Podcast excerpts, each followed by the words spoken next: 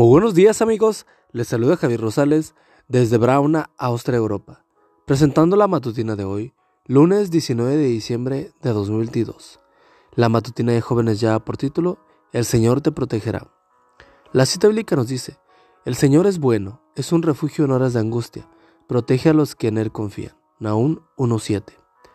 Nunca había hecho revisar el automóvil familiar antes de hacer un viaje, pero siguiendo el consejo de un amigo, lo llevé al taller antes de iniciar un viaje familiar.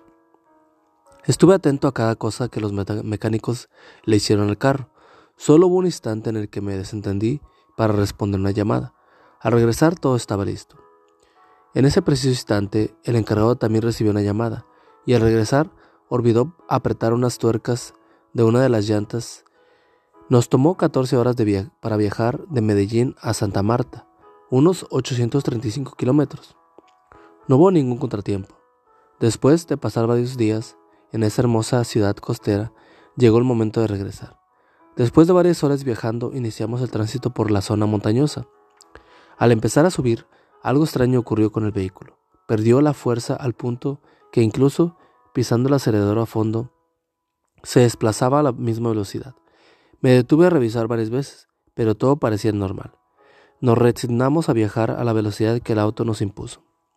Cuando llegamos a la cumbre e iniciamos el descenso hacia Medellín, fue más extraño, pues el carro se hizo más lento. Ya era de noche y se hacía difícil distinguir dónde terminaba la vía y comenzaba el abismo.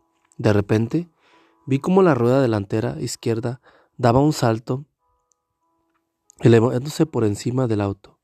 Cayó nuevamente y empezó a rodar delante de nosotros perdiéndose en la oscuridad.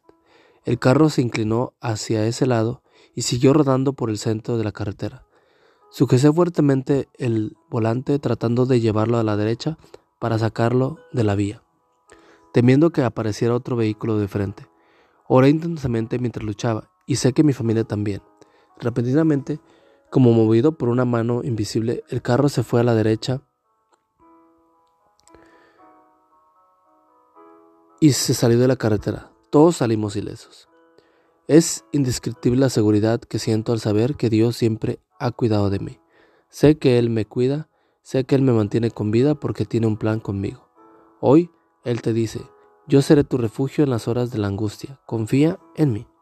Amigo y amiga, recuerda que Cristo viene pronto y debemos de prepararnos y debemos ayudar a otros también para que se preparen, porque recuerda que el cielo no será el mismo si tú no estás allí. Nos escuchamos hasta mañana. Hasta pronto.